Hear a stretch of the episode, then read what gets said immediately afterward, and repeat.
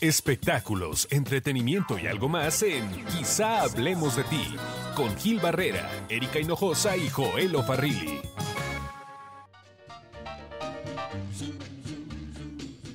Hola, hola, ¿cómo están? Qué gusto saludarlos.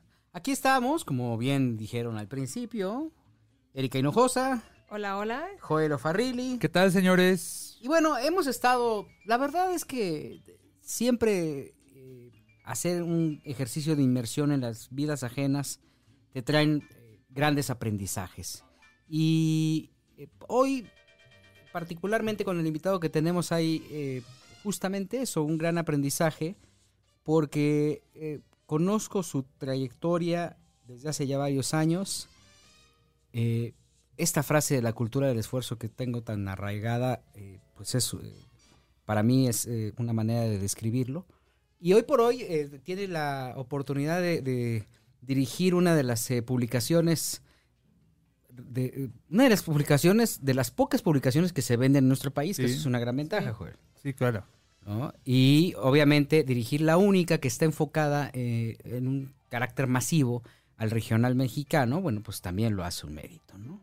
A mí me da mucho gusto que haya aceptado la invitación y que esté con nosotros René Muñoz. Muchas gracias por tu compañía. Bienvenido. Ya, ya Hola, me chiveaste señor. con esa presentación, cara. Yo pensé que me ibas a decir. Nos conocimos en Teleguía en el año de 2002, cuando éramos reporteros, ¿no? Sí, casi, casi, mi querido Gil. Gracias por la invitación. Hola, hola a todos. Oye, Hola. muchas gracias por acompañarnos. René Muñoz hoy día, como eh, comentaba, eh, eh, pues tiene la difícil responsabilidad de, de varias cosas. Uno, eh, tener, eh, junto con una editorial muy importante, eh, vigente una publicación que en nuestro país y que en Es casi todo un el milagro mundo eso. es un milagro, milagro. ¿no? La verdad es que sí hay que, hay que señalarlo como un mérito porque hoy día que una publicación impresa sobreviva, pues es prácticamente imposible. Muchas están cerrando, muchas están quebrándose los dedos. Al acabarse el subsidio del gobierno, pues también muchas están buscando esquina, ¿no? Y aquí hemos tenido ejemplos, mismos Lalo Salazar en su momento comentó eh, la difícil situación de los medios impresos.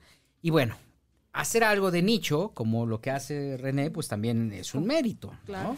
Fíjate Además. que ahorita justo lo estábamos comentando fuera del aire, ¿no? Que, que este, el print pues, lamentablemente va a la baja en nuestro país.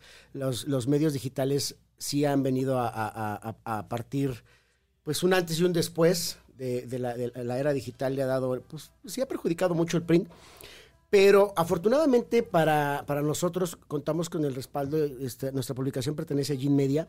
Hay publicaciones, me voy a echar aquí el comercial rapidísimo. Sí, sí. Tenemos a Playboy, a Open, Donde Ir, Revista Fernanda, Fútbol Total, etcétera. No tenemos varias publicaciones que pues estamos sobreviviendo y estamos además dando este switch a lo digital también. No nos podemos quedar atrás.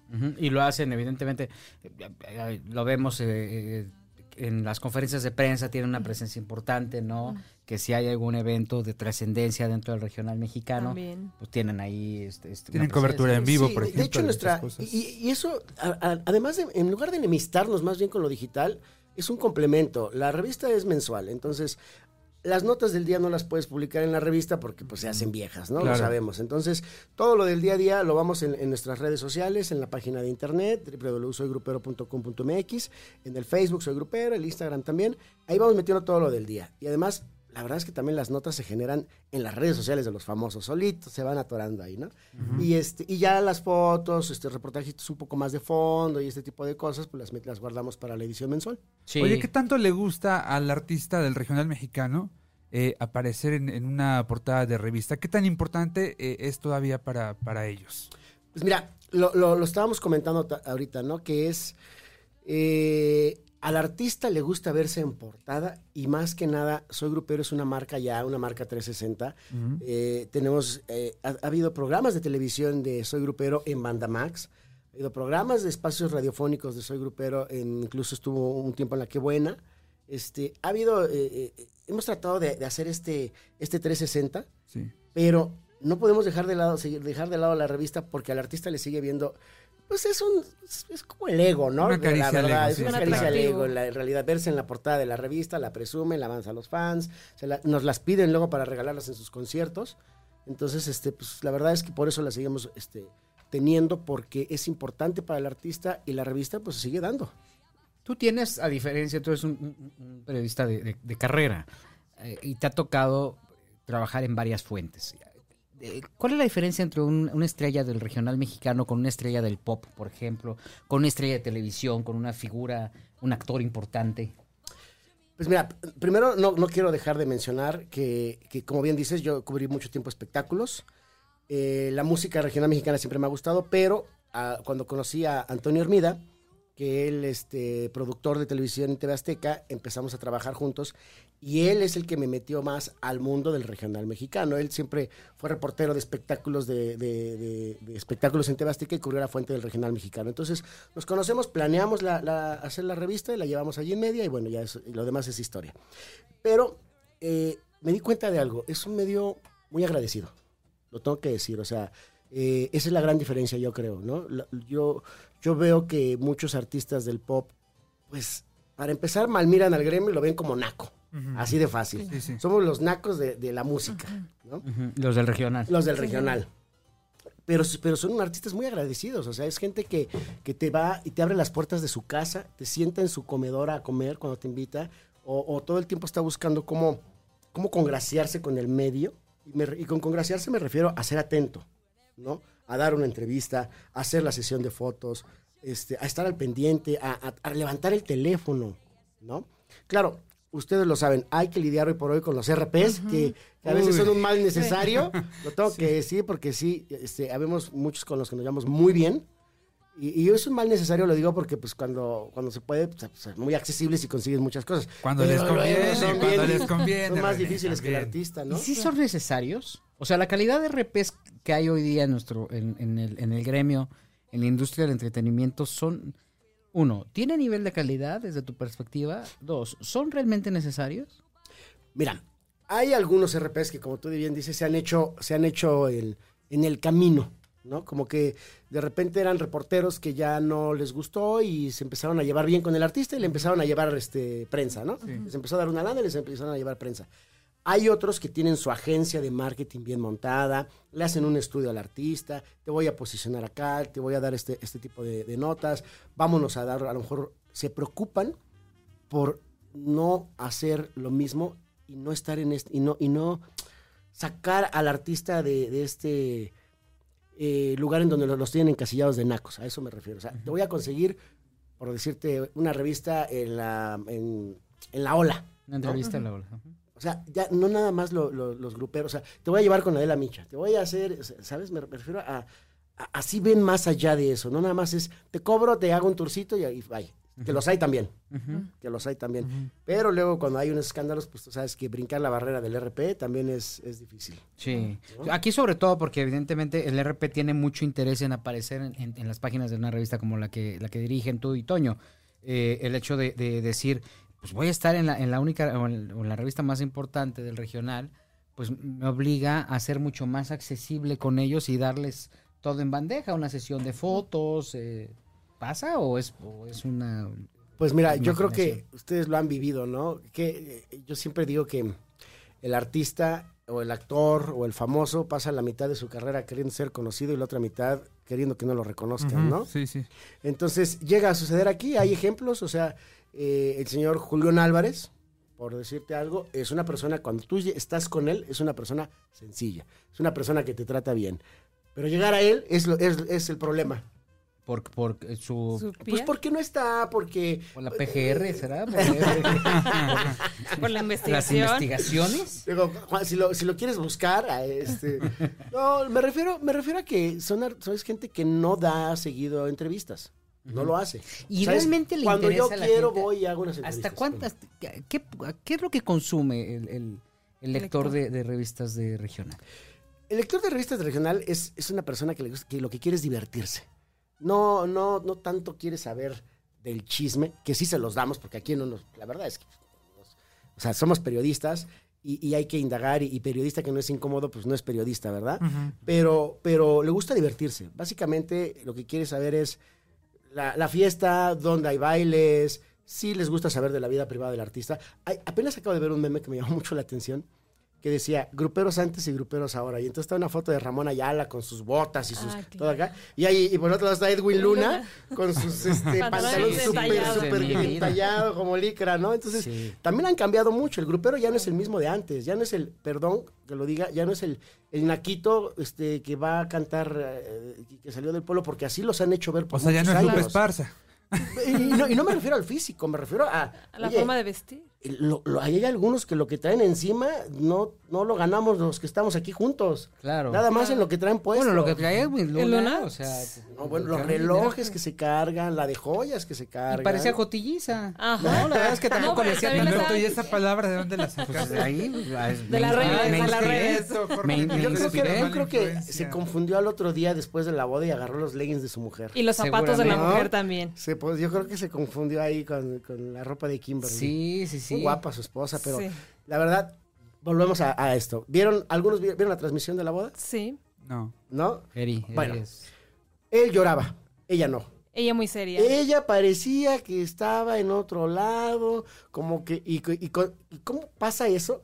Cuando viene la mamá de Kimberly a decir que no lo quiere, que no lo quiere por chaparro, que nada más está con él, con él Por su dinero. que, Ajá. que dejó un hijo abandonado allá en Guatemala, y entonces ves al otro conmovido llorándole, y está así como, ah, qué padre, Claro. ¿no? Entonces, pues, También se veía muy incómoda por el vestido que traía, pues. oh, pues, ¿Quién, pesaba, Edwin? 20 pesaba No. 25, 25 kilos, pesaba el vestido, pura pedrería de Swarovski, o sea, estaba una lana ese vestido, ¿eh? Claro. Oye, Sí, ¿hay sí. mucho dinero dentro del, del gremio grupero o es puro, puro oropel, puro... Pues mira, como en todas las carreras, siempre tiene que haber una inversión, ¿no? Eh, eh, existen los managers o- y que, que le invierten en la carrera de un artista, dicen, bueno, pues yo le apuesto a él. Y cuando me refiero a que le invierten, pues hay que comprar camiones, equipo, instrumentos, este, cuando estás de promoción, pues darle todo el punch a la, a la canción para que tenga promoción en todos lados, hacer tours de medios, los medios están concentrados aquí en la ciudad, la mayoría son o de Mazatlán, o de Guadalajara, o de Monterrey, entonces gasto, hay una inversión muy fuerte detrás de ellos. Oye, ¿y hay chayo fuerte también en el género regional? ¿Sí existe la payola? ya lo dije. Perdón, Tan, tan, tan, yo, tan. yo no trabajo en las radiodifusoras del género regional. Pero trabajaste en una, No, si sabes el tema, querido. en una revista. Tienes una- eh, eh, el, el hecho de, de estar dentro del gremio te permite tener una relación cercana con los managers, con- que podrían en, en determinado momento quejarse contigo sin eh, llegar a que publiquen o algo, ¿no? Sí, no, no, bueno, sabemos cómo, cómo, cómo se maneja este, la promoción de una canción, ¿no? no nada más del regional mexicano, la que me digan, del pop, del rock, pues tiene que haber una inversión ahí para que, para que la radio suene, para que suene la, la- la caja este, música, ¿no? Bueno, la registradora, por La, supuesto. la, la- la Pero- rocola, ¿no? Exactamente. Entonces, viene después una recuperación. ¿Qué, qué sucede? O sea, el, el manager también luego dice, bueno, pues ya empiezo a ver un poco los frutos de la inversión, ¿no? Y entonces, luego pasa que el que se está enriqueciendo, pues es el manager, Claro. no son los, los cantantes. Llega a pasar que los cantantes luego se van poniendo más abusados y entonces ya van negociando diferente, ya van, por ejemplo, algo que le pasó, a- estamos, el, el caso de Edwin Luna, antes era la Tracalosa de Monterrey. Sí, Y después fue Edwin. Luna, la Tracalosa de Monterrey. sí, sí. Claro. Lo que sea de cada quien, el chavo tiene una voz privilegiada. Canta muy bien. Y quien le hizo, le decían la yo cono de lo grupero, fue Almacero. Claro. Porque Almacero fue la que le empezó a meter esas ideas de eres tú, tú eres el mejor, tú eres el bueno. Y ella lo dice. Ella Tú eres dice. el que, el que tiene que sobresalir, la demás, la banda no importa. Entonces él fue el que, ella fue el que la- lo empezó a orillar a que, a que fuera Edwin Luna y la Tracalosa de Monterrey, a que destacara por, por, por él solo. ¿Y el mérito no es de él entonces o es de todo el conjunto? Es de todo el conjunto. La Tracalosa de Monterrey pertenece a Remex, que es una de las Mm. disqueras más importantes del regional mexicano. La manejan los, los Chávez, que estos famosos hermanos que tuvieron un, una- un pleitecillo con Julián Y también con. Espinosa, ¿no? y también con Espinosa. Pero a ver, volvemos a lo mismo. No, con, con Espinosa no, con Espinosa fue Martín Martín, Fabián. Fabián. Ah, claro. Este, volvemos a lo mismo. El ejemplo de Espinosa es el más claro de lo que les estoy diciendo. Isidro Chávez no tenía ni en qué caerse muerto. Es Espinosa Paz. Espinosa Paz. Este, solo su voz y su talento como compositor. Pero además se chiveaba. Entonces, Pepe Garza, que es un, es un dirige la radiodifusora de, de Estados Unidos, la, la K-Love. Qué eh, bueno, ¿no? De- La que buena, exactamente. eh, Es programador y director. es programador y editor. Se asocia junto con Martín Fabián y deciden impulsarlo. Entonces, hay una inversión de ellos.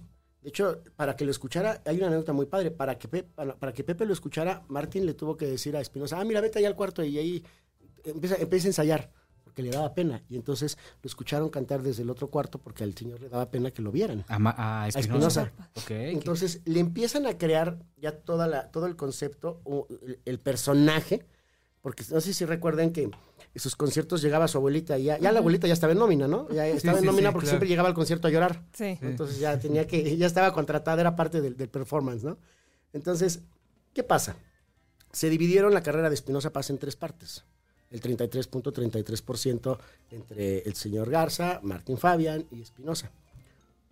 Es una carrera muy fructífera, empieza a generar miles de millones de pesos y más porque él es compositor. No, eh, todo eso era de los conciertos, pero él recibe sus regalías, él canta o no, él ahorita ya le vale si ya no hace conciertos. Sí, él puede vivir muy a gusto de sus él regalías. y Horacio Palencia son de los compositores más fructíferos del regional mexicano, que Sí. viven de sus regalías. Pero entonces él empieza a decir, bueno, ¿por qué, por qué tanta lana para allá? Empieza a pedir más. ¿no? Dice, oye, pues que era un acuerdo, ¿no? Espinosa, así estaba, Espinosa Paz. como creador, él exige lo que Su le parte. corresponde. y como artista. Y entonces él agarra y dice, ah, sí, pues ya no hago nada. ¿Se acuerdan cuando anunció que se retiraba? Sí. Sí, Fue claro. por eso, fue para liberarse del contrato. Dice, ah, pues no voy a generar nada. Yo puedo vivir de, mi- de mis regalías. Ahora no genero shows ni genero conciertos. O sea, no, no me van a liberar. Le faltaban creo que dos años, o tres años, una cosa así. No hago nada. Y se, y se retiró como un año sin hacer nada hasta que los otros dijeron, ya, sabes, ya. Bye. ¿Quién tiene la razón? Yo creo que los, eh, Pepe- en, el caso- en este caso Pepe y, y Martin, porque era un acuerdo. Y la visión Ellos que ellos tenían, o sea, ellos tenían... eh, Lo descubrieron. Lo descubrieron. Lana, esfuerzo, este, Y tú relaciones. podrás ser muy bien el creador y el artista y lo que tú quieras, serás el talento. Pero si no. Pero tienen- sin ellos, él no hubiera hecho nada. Digo, Pero, Esto ¿qué que- pasó con Espinosa? Porque Espinosa enloqueció. esto es que les estoy contando es lo que se supo, ¿no? Ajá. Los entretelones, pues solamente ellos lo saben, ¿no? A lo mejor hubo algunos otros problemas que hayan tenido personales, no lo sabemos. Pero ¿qué pasó con Espinosa? Pues sí, todo el mundo, o sea, ya era imposible trabajar con Espinosa. Ni los RPs querían trabajar con él porque, pues ya estaba volado. O sea, perdi- perdón, pero el señor perdió la cabeza y Sí, inalcanzable y totalmente fuera de sí, de, de ya no, mira, o sea, Es que el ejercicio es muy sencillo. O sea, tú de repente se te ocurre una canción, la escribes o un poema, lo escribes, lo pones en una libretita o en papel de estraza, donde sea, y eso llega a la voz de algún intérprete o de un productor con una visión como la de Martin Fabian o como la de Pepe Garza. Y entonces estos dicen, oye, esto hay que ponerle música o hay que Claro. ponerle un acompañamiento robusto y hay que meterle una lana porque igual y pega. Y de repente es un hitazo. Exacto. Y entonces, de aquel, eh, de aquel creador que lo hizo, no de una manera sencilla, porque tendría que haber algún esfuerzo, este, pues de ahí parte una idea, pero al final quien termina consolidándola, y no es por justificarlos, ¿no? Es pues, la, la- la parte que está detrás de la industria, ¿no? Exacto. Y, y- y- y ejemplos hay, hay muchísimos. Por ejemplo, a mí hay algo que me llama la atención. Yo hice una serie de entrevistas. Teníamos una sección en la revista que se llamaba La historia detrás del éxito o La persona detrás del éxito, ¿no?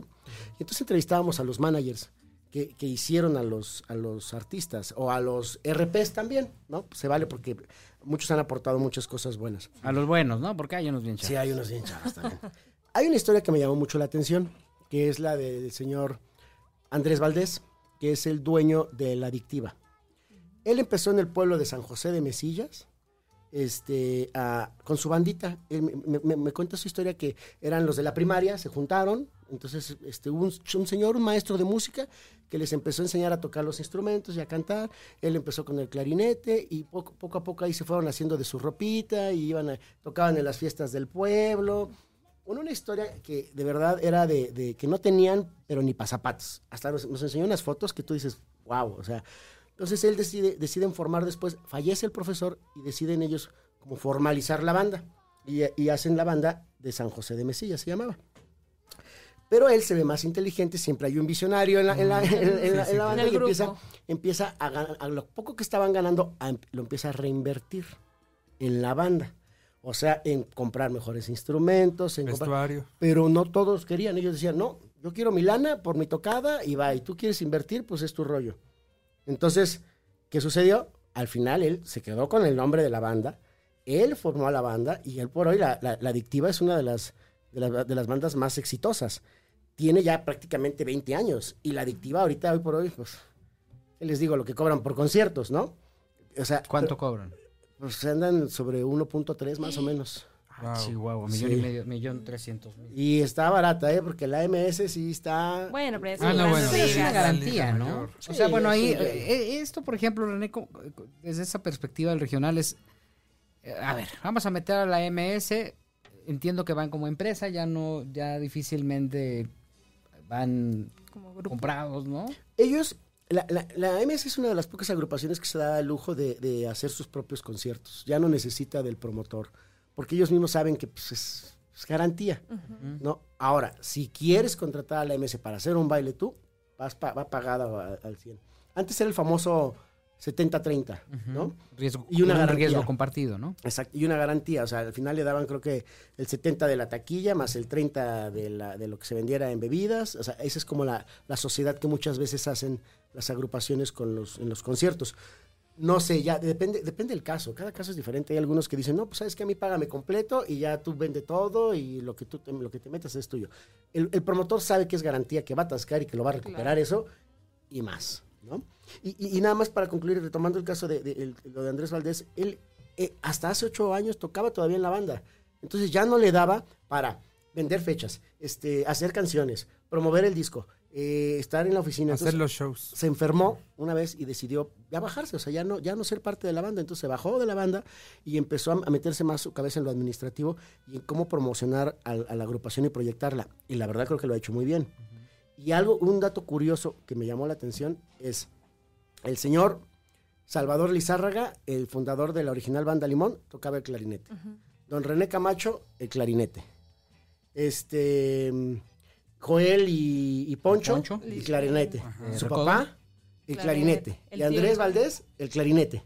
Ajá. Todos los, que- los, los que están detrás, de alguna manera, como del éxito, pero no nada más al frente artísticamente, sino como de, como de por detrás, el ingenio que le meten, el clarinete. O sea, es Co- clarinete co- power. Coincidencia. Sí. coincidencia. Curioso. Qué Me buena dice- observación. Le, le dije a Andrés y me decía, nunca me había puesto a pensar eso. A lo mejor para tocar el clarinete necesitas tener mucha coordinación e inteligencia porque tienes que saber este, distribuir el aire y, y no, es como, no es como una flauta. No sé. No sé, yo nunca lo he tocado, pero me dio muy- mucha risa que todos ellos son clarinetistas. Fíjate. Qué curioso. Oye, René, pregunta. ¿Consideras tú que eh, actualmente en la industria musical el género del regional es el más sólido? En cuanto a conciertos, por ejemplo, y, y venta de discos. Híjole, yo creo que a, a todo el mundo en todos los ámbitos les ha pegado, nos ha pegado la economía y los conciertos han bajado en todos los sentidos. Hay una asociación que se llamaba APM, hoy por hoy se llama ADEM. Se hace tres veces al año un congreso o una reunión de estos empresarios y ahí se encuentran todos siempre a los managers, los que compran fechas, los que manejan la zona de Veracruz y ellos manejan los palenques. Y entonces, toda esta gente que se dedica de cierta forma al espectáculo del regional mexicano, desde managers, artistas, se reúne tres veces al año precisamente para ver, oye, pues qué hay, qué, novedades, van a ver nuevos artistas, hacen los conciertos. Y estaban comentando precisamente, la última fue en Guadalajara hace un mes, que la industria está, está difícil. No ha habido conciertos, no ha habido shows. El gobierno le ha bajado también mucho los presupuestos a todos los municipios y a todas las, en todas partes, porque ustedes saben que, pues al final del día, eh, los festivales como del 15 de septiembre o del 31 de diciembre eran muy, muy socorridos y, y- y las delegaciones, el artista sabe que ahí podía cobrar mucho, Claro. en los Claro. palen, pues todo eso ha bajado. Entonces, yo creo que a todos les ha pegado, ¿eh? a todos les ha pegado. El, el- el crimen organizado, René. Hay una queja, eh, tú que tienes este contacto con ellos, digo, Con el crimen, no, ¿qué No. pasó? ya sí de tienes- es el bueno, hay que invitarlo, ¿no? No. Este, eh, sí, o sea, con, con los empresarios. Mira, el regional mexicano siempre ha estado de, de una u otra manera eh, mencionado con, con este tipo de, de situaciones, ¿no? No es, no es este nada oculto que se hacen los famosos narcocorridos. Muchas veces dicen por encargo, muchas veces porque tienen por ahí un padrino, como le- luego le suelen llamar, alguien que le invierte a su carrera, porque pues yo los de- y, y le- y le hacen las canciones este, por pedido no podemos tapar el sol con un dedo, o sea, y, y más que la violencia ha, ha- ha tocado a este gremio, porque está el caso, pues hay muchos casos, ¿no? Valentín Elizalde, Sergio Gómez, que fue hasta incluso torturado, este Tito el Torbellino, y que muchos de cierta forma cantaban, cantaban corridos. ¿Qué pasa con ellos? Luego empiezan cantando corridos y luego al final ya después Sergio se vuelven Vega, ¿no? También. Sergio Vega. Este, y luego, al final se ponen a, a- a cantar ya canciones románticas porque dicen, no, pues ya mejor le bajo, ya soy conocido, ya tengo otro nivel, entonces ya puedo meter lo que yo sí quiero cantar. Al principio de repente se hicieron muy conocidos. El, bueno, el Commander. El Commander no salía hasta con un grupo armado en el escenario y todo. Y después ya empezó a cantar canciones románticas. Yo dije, al rato vamos a ver canciones infantiles con el Commander, porque ya no era lo que era antes. O sea, Fue Tatiana, pero llegó el Sí, Commander. Sí, sí, sí, sí. El Commander canta Cricri, una cosa así, porque de- de- del Commander que inició, como se dio a conocer, ya no queda nada. Sí. Entonces, pues no podemos tapar eso con un dedo. Desafortunadamente hay, hay muchas, este, esta famosa apología del, del delito, que es, pues, han criminalizado mucho los, los, los narcocorridos o los corridos. Yo creo que eh, hacer una serie del Señor de los Cielos es lo mismo o hasta más apología del crimen que los corridos. Lo hacen más héroe en las series que en las canciones. El, el reggaetón, por ejemplo, porque el reggaetón, es, el, el trap, por ejemplo, es muy fuerte. El trap y es fuerte, totalmente es diferente, ¿no? Sí, sí, sí. ¿Cuál es la postura del regional mexicano frente a este tipo de géneros? Pues que los están madreando. Hay, más conciertos de reggaetoneros que de, que de regional. Hay algo que sí no me gusta del género regional mexicano y lo tengo que decir. No se apoyan entre ellos. Los reggaetoneros hacen duetos, se apoyan, se jalan unos Todo a otros, van sobresaliendo. un- o sea, son muy unidos. Comparten todo. Comparten el hasta escenario, exactamente, ¿no? Y este, y, y acá en el regional no es así. ¿A qué se debe? En el regional sí hay muchas envidias entre ellos. De repente, se, hasta en hace, tú haces un evento y el cartel, oh, en el cartel yo debería de ir más arriba porque yo tengo más años de trayectoria". Entonces, es como este rollo. Eso sí siento que no está padre del, de- de- de- del- del gremio grupero. ¿no? Les hace falta más unión, hacer más, más compañerismo, más. Vamos a hacer un dueto con el que está empezando y a jalarnos entre todos y que la industria siga generando. ¿Crees que a eso también se debe a varias bandas ya han bajado o se han ido perdiendo tipo el recodo, la arrolladora? Yo creo que como por ahí escuché una vez, y, y- eso lo, lo- voy a parafrasear un poco lo que dice Toño Hermida, un artista vive, siempre llega, tiene como siete años de duración en el clímax de su carrera, y ya después vive de esos siete años que tuvo de éxito, ¿no? O sea, no puede estar un artista en el top, en el top, en el top todo el tiempo, no, no lo aguanta nadie, no lo aguanta nadie, y ya después se mantiene y vive bien de ese éxito, entonces pues el recodo es la madre de todas las bandas, es el precursor de este género. Fue de los primeros que le metieron voz a, a la, a la música de banda, porque la música sinaloense, porque nada más, antes nada más era de acompañamiento. El recodo tuvo sus, sus años de gloria, después estuvo la arrolladora, ahorita está la MS, la adictiva es una de las que viene empujando fuerte, y así esto, y así al rato vaya, o sea, Julián ahorita está en el top, ¿no? Entonces yo creo que va a pasar la euforia también de la MS y de Julián y va a llegar alguien. O sea, ahorita Nodal ya está empujando también, Cristian Nodal está empujando fuerte.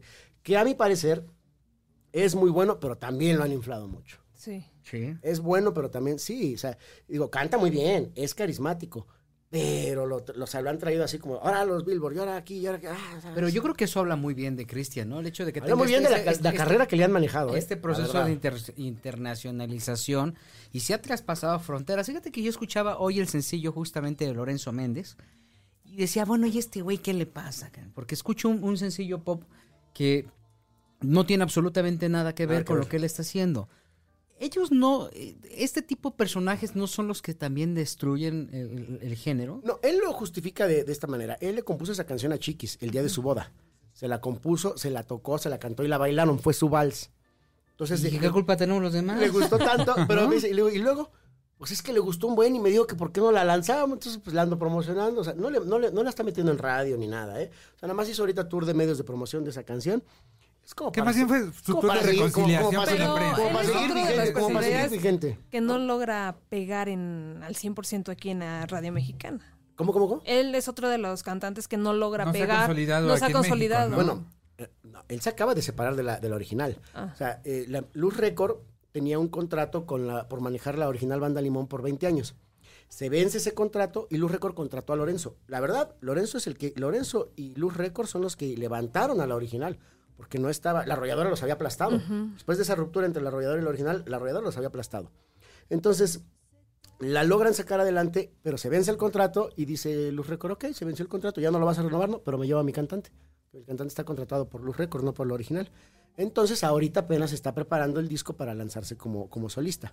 Apenas se va a lanzar como solista, ya sin la, sin la original. Pero también debe estar agradecido por toda la publicidad que trae de los Rivera, porque si no, Ah, tampoco bueno, hubiera pegado. Ayer, ayer le preguntábamos, oye, ¿no te da miedo este ser parte de esa familia? Le digo, ¿quién es el, quién es- ¿cuál es el tío que más miedo te dio a conocer? No, pues el Juan está bien grandote, ¿Sabes qué? está bien que más allá, eh, más allá del tema de, de- del temor que puede haber eh, eh, a nivel personal, es quedar como, como pues eh, el, el cuate que se casó con, con chiquis, Con ¿no? para chiquis. destacar, ¿no? Y ser el más pendejo, la verdad, nunca es muy sano. Eso lo dijiste tú, ¿eh?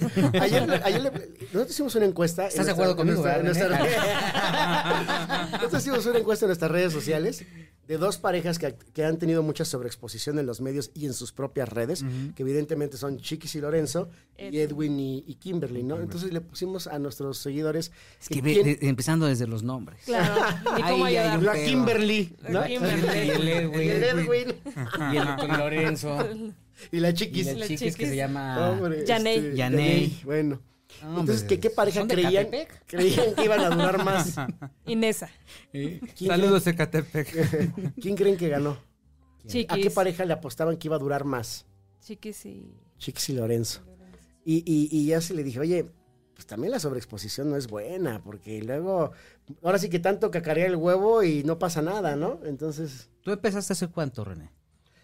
yo empecé, amigo, en realidad en el 98 en Televisa Puebla. Ahí empecé a hacer mis primeros pininos en la televisión como reportero. Pero ya des- después me vine aquí a la ciudad, llegué con mis cajas de huevo calvario, acá en la Ciudad de México, literal. Pero este, empecé un, un- un tiempo, estuve en hoy, pero ya a, a ejercer y a hacer, a reportear, pues cuando tú y yo nos conocimos en Teleguía. Una Pero, redacción ¿El hoy de, quién? ¿De Alexis Núñez? En el hoy de, bueno, ya acababan de quitar a Alexis Núñez y se quedó Alejandro Cázares como productor Ah, ejecutivo. sí, sí, sí. Este, él fue, yo estuve con Alejandro Cázares y después llegó Federico Wilkins y le dio en la torre a todo y nos fuimos muchos de ahí. Oye, René, ¿te acuerdas cuál fue tu primera entrevista? Así con un famoso. La verdad no me acuerdo cuál fue la primera, pero me acuerdo una donde la regué horrible. ¿Cuál fue? ¿no? Acababa de pasar que se habían separado los OV7, la onda vaselina de Julisa, Ajá. y entonces eh, yo les hice una entrevista a ellos para la portada de Teleguía, y me contaron que estaban muy enojados porque en el Festival Acapulco les habían apagado las luces, tenían, o sea, no lucieron, entonces estaban muy molestos porque había, eso había sido producción de Luis de Llano. Y entonces ellos insinuaban que Luis de Llano, hermano de Julisa, les había hecho la jugarreta y no los había hecho lucir. Y entonces ahí voy yo bien valiente a la oficina de Luis de Llano. Y en lugar de llegar y, oiga, señor, pues los proyectos, o qué está haciendo, o sea, como- oiga, que usted le apagó las luces así, pum, le, llegué, le metí dos trancazos y me contestó igual, me dice, vete de aquí que no tengo tiempo. Y me sacó. Oye, ¿y en qué momento emigras a No supe, regional? no supe preguntar, la verdad, o sea, sí fue así como de, pues, pues sí, llegas y lo cacheteas, pues ¿cómo te va a responder? Claro. ¿no? ¿En qué momento llego al regional? Cuando conozco hace, bueno, con, con Toño llevo trabajando con él como 12, 13 años más o menos. Juntos en TV Azteca hemos hecho programas como Gideme 3, hasta mañana es lunes. Yo he estado en, en- en- estuve haciendo mucho radio con Daniel Bisoño, hicimos el Mameluco El 10 Mameluco, años. sí. Y este, y en TV Azteca, bueno, pues he pasado por la academia, campeón azteca, eh, vida, fui jefe de información de la historia detrás del mito, de Vidas al Límite.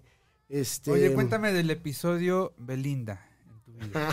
Sí, no, no, no te puedo dejar ir. Hay, Fui- hay que generar un contexto. Sí, fui publicacionista de Belinda durante cinco años, de sus 13 a sus 18 años. Yo trabajaba en Nada Teleguía. más esperó a que cumpliera la De mayoría. verdad, Para dejarla libre. Esta anécdota es muy buena. Eh, eh, los, los conozco porque me, en ese tiempo, quien dirigía la revista, que era Lupita Reyes, nos dice, me dice, oye, ve a cubrir, ¿por qué llevan a, a mi guía y, le- y los invitan y a nosotros no? Entonces les marco y me dicen, ay, pues no sabíamos que querían venir. Porque como ella se acababa de pelear con Rocio Campo y acaba de salir de Televisa, Sí, y sí. Teleguía pertenecía a Editorial Televisa, entonces era así como de, no, pues ¿por qué no? Entonces ya los conozco, nos hacemos amigos, empezó yo a cubrir muchas de sus notas. Y un día le digo, oigan, hay que hacerle unas fotos.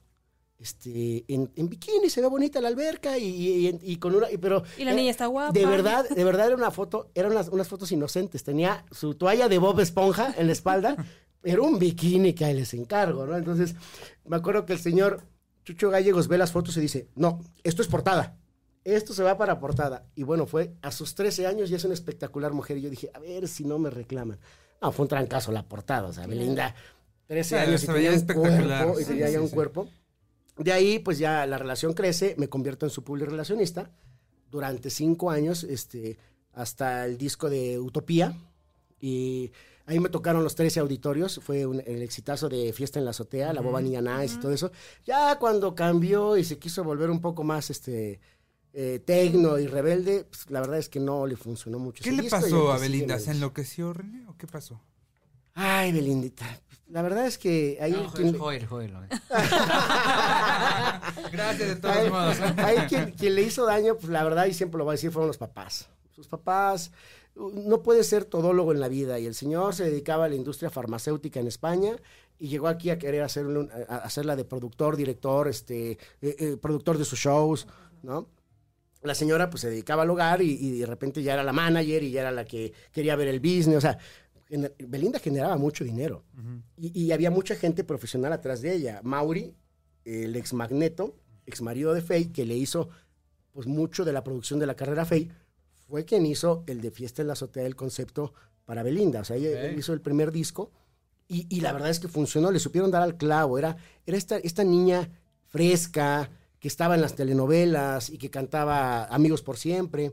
De repente es entendible que ella quiere, ya crece, pero da un salto muy fuerte, da un brinco muy fuerte y sus seguidores que eran todavía niños, pues se quedaron así como de, ya no es la Belinda que me cantaba Zapito, ¿verdad? Ajá. Y hasta odiaba la canción, ya no quería cantar Zapito. Entonces empiezan a ver el dinero y como en todas las familias y todo suele pasar, todo el mundo quiere su, su parte. Ella se quería separar de sus papás, no la dejaron, al final siempre ya cuando tuvo la oportunidad no lo hizo, nunca se separó de ellos, nunca se separó de ellos. Este, ahorita, pues, la verdad es que yo creo que sí, eh, Belinda sabe el poder de seducción que tiene. Belinda era una lolita desde, desde chavita, era pues muy deseada y muy pretendida. Y ahora sí que sabe lo que tiene y sabe lo que pide por lo que tiene, ¿no? O sea, ella es de, anda con millonarios, anda con, porque pues la verdad es que la niña es muy guapa. Oye, ¿y si crees que tenga Muy relación guapa. hondita con Lupillo Rivera? Sí, fíjate que sí, eh, yo por ahí me enteré, yo se los voy a contar aquí porque no lo he contado en ningún lado, que Lupillo Rivera recientemente estuvo enfermo, incluso estuvo hospitalizado, nada grave, nada grave, ¿y quién creen que era su enfermera? Ah. Belinda. que Belinda se pasó la noche en el hospital cuidándolo. No, O sea, no nada más es, no nada más es una, es de un ratito, o sea, Belinda se pasó la noche en el hospital cuidándolo. Oye, ¿y crees que acabe con, con Lupillo? Porque además esto como que No, tú pobre Lupillo, va a acabar con él y con su bolsillo.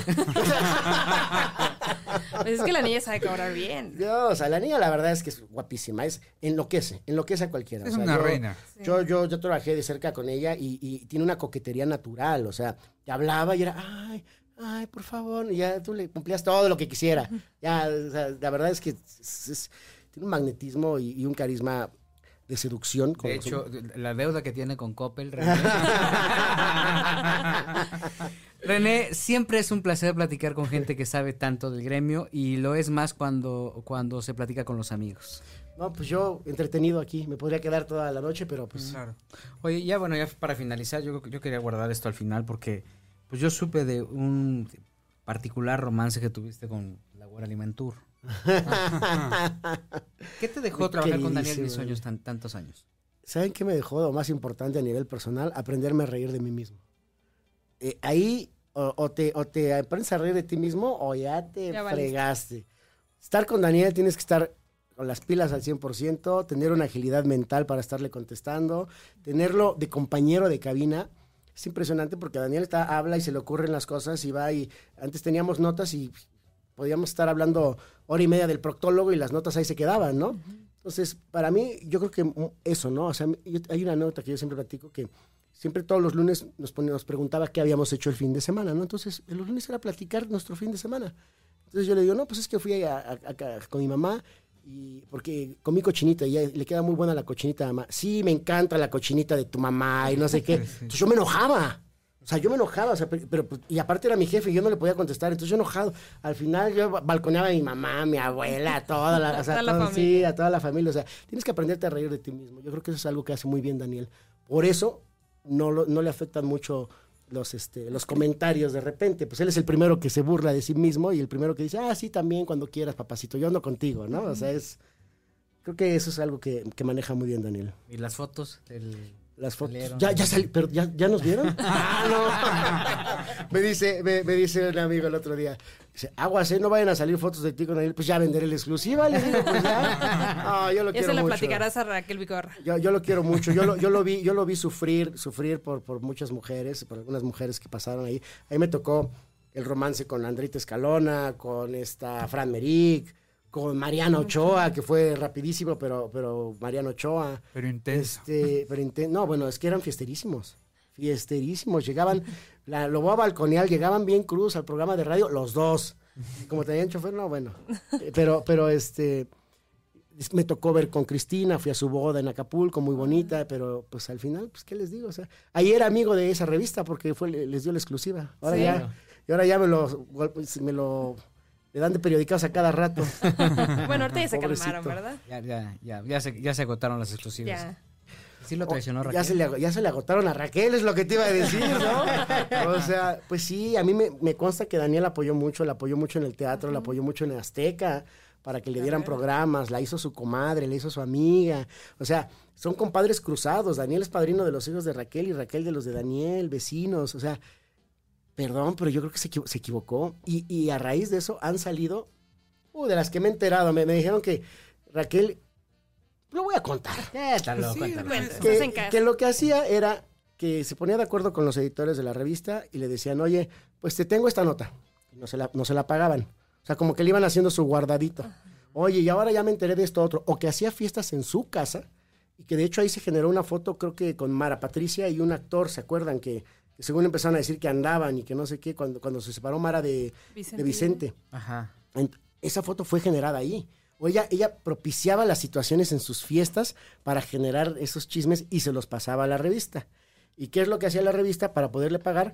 Ah, ya viene la- el bautizo de los hijos de Raquel. Ah, y si normalmente le pagan 100 mil pesos a un artista, a ella le pagaban 500.